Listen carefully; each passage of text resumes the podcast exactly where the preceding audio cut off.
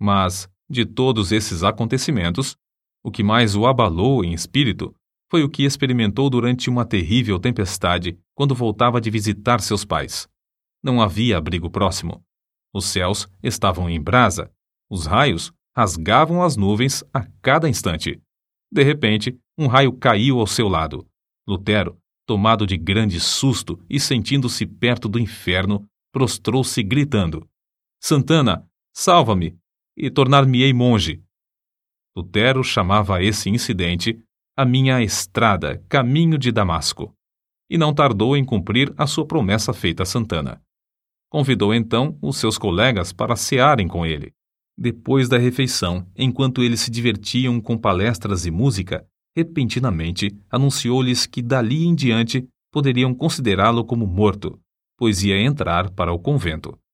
Debalde os seus companheiros procuraram dissuadi-lo do seu plano. Na escuridão daquela mesma noite, o moço, antes de completar 22 anos, dirigiu-se ao convento dos agostinianos e bateu. A porta abriu-se e Lutero entrou. O professor admirado e festejado, a glória da universidade, aquele que passara os dias e as noites curvado sobre os livros, tornara-se irmão agostiniano. O mosteiro dos agostinianos era o melhor dos claustros de Erfurt. Seus monges eram os pregadores da cidade, estimados por suas obras entre os pobres e oprimidos. Nunca houve naquele convento um monge mais submisso, mais devoto, mais piedoso do que Martinho Lutero. Submetia-se aos serviços mais humildes, como o de porteiro, coveiro, varredor da igreja e das celas dos monges. Não recusava mendigar o pão cotidiano para o convento nas ruas de Erfurt. Durante o ano de noviciado, antes de Lutero ser feito monge, seus amigos fizeram tudo para dissuadi-lo de confirmar esse passo. Os companheiros, os quais convidara para a ceia e anunciara a intenção de ser monge, ficaram no portão do convento dois dias, esperando que ele voltasse. Seu pai, vendo que seus rogos eram inúteis e que todos os seus anelantes planos acerca do filho iam fracassar, quase enlouqueceu. Assim se justificou Lutero. Fiz a promessa a Santana para salvar a minha alma. Entrei para o convento e aceitei esse estado espiritual somente para servir a Deus e ser-lhe agradável durante a eternidade. Quão grande, porém, era a sua ilusão.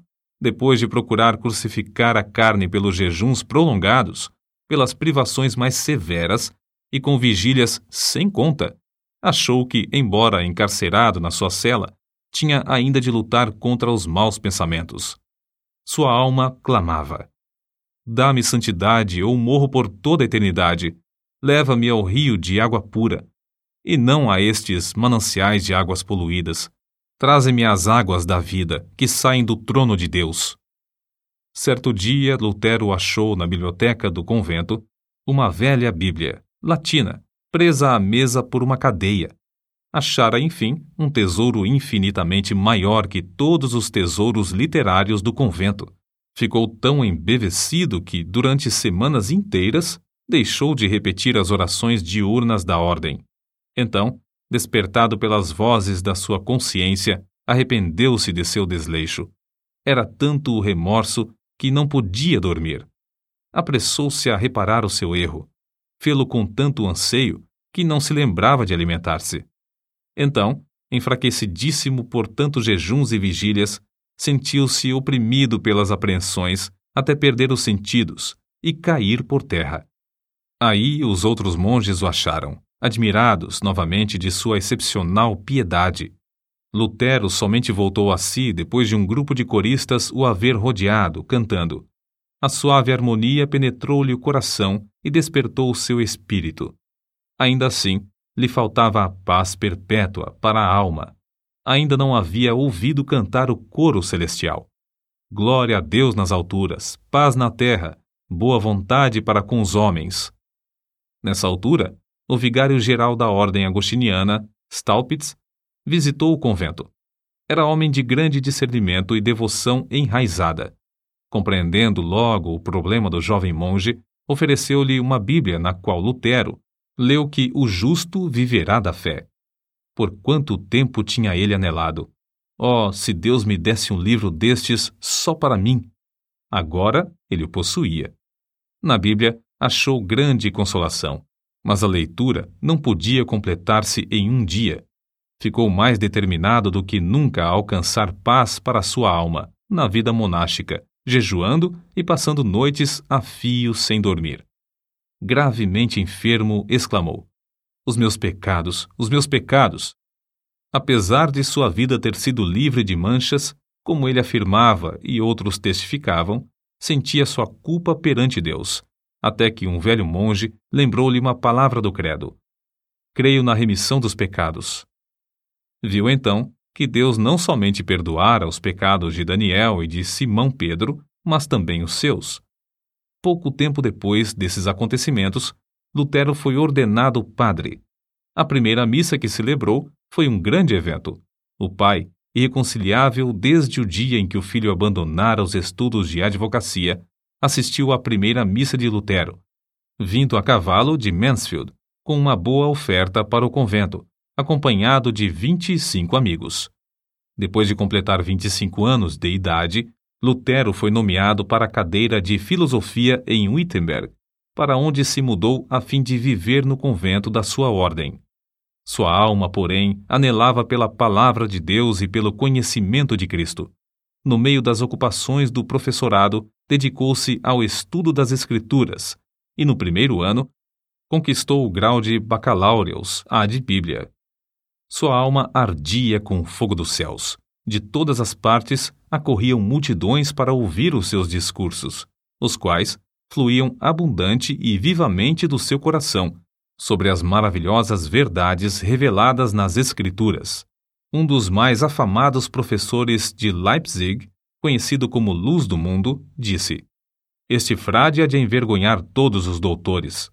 Há de propalar uma doutrina nova e reformar toda a Igreja, porque ele se baseia na palavra de Cristo, palavra à qual ninguém no mundo pode resistir e que ninguém pode refutar, mesmo atacando-a com todas as armas da filosofia. Um dos pontos iluminantes da biografia de Lutero é a sua visita a Roma. Havia surgido uma disputa renhida entre sete conventos dos agostinianos, os quais decidiram deixar os pontos de dissidência para o Papa resolver. Lutero, sendo o homem mais hábil e eloquente, além de altamente apreciado e respeitado por todos os que o conheciam, foi escolhido para representar o seu convento em Roma fez a viagem a pé, acompanhado de outro monge. Nesse tempo, Lutero ainda continuava a dedicar-se fiel e inteiramente à Igreja Romana.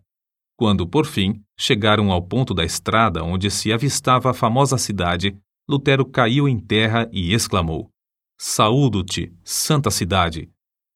Os dois monges passaram um mês em Roma, visitando os vários santuários e os lugares de peregrinação. Lutero celebrou missa dez vezes.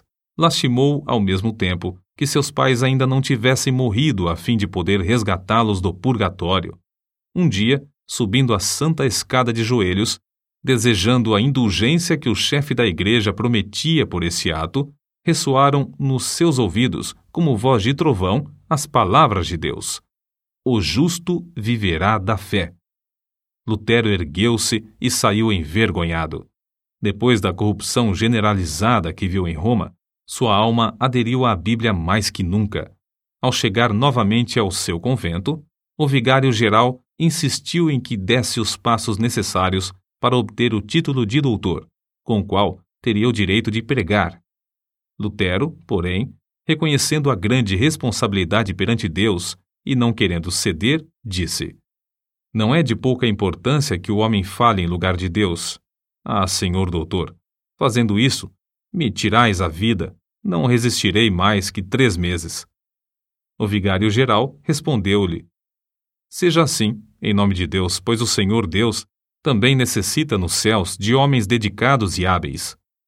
O coração de Lutero, elevado à dignidade de doutor em teologia, abrasava-se ainda mais do desejo de conhecer as sagradas Escrituras e foi nomeado pregador da cidade de Wittenberg, os livros que estudou e as margens cheias de anotações que escreveu, em letras miúdas, servem aos eruditos atuais como exemplo de como cuidadosa e minuciosamente estudava tudo em ordem.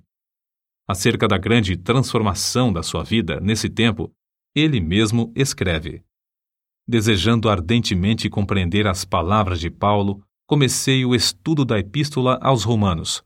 Porém, logo no primeiro capítulo, consta que a justiça de Deus se revela no Evangelho. Versículos 16 e 17. Eu detestava as palavras a justiça de Deus, porque, conforme foi ensinado, eu a considerava como um atributo do Deus Santo, que o leva a castigar os pecadores.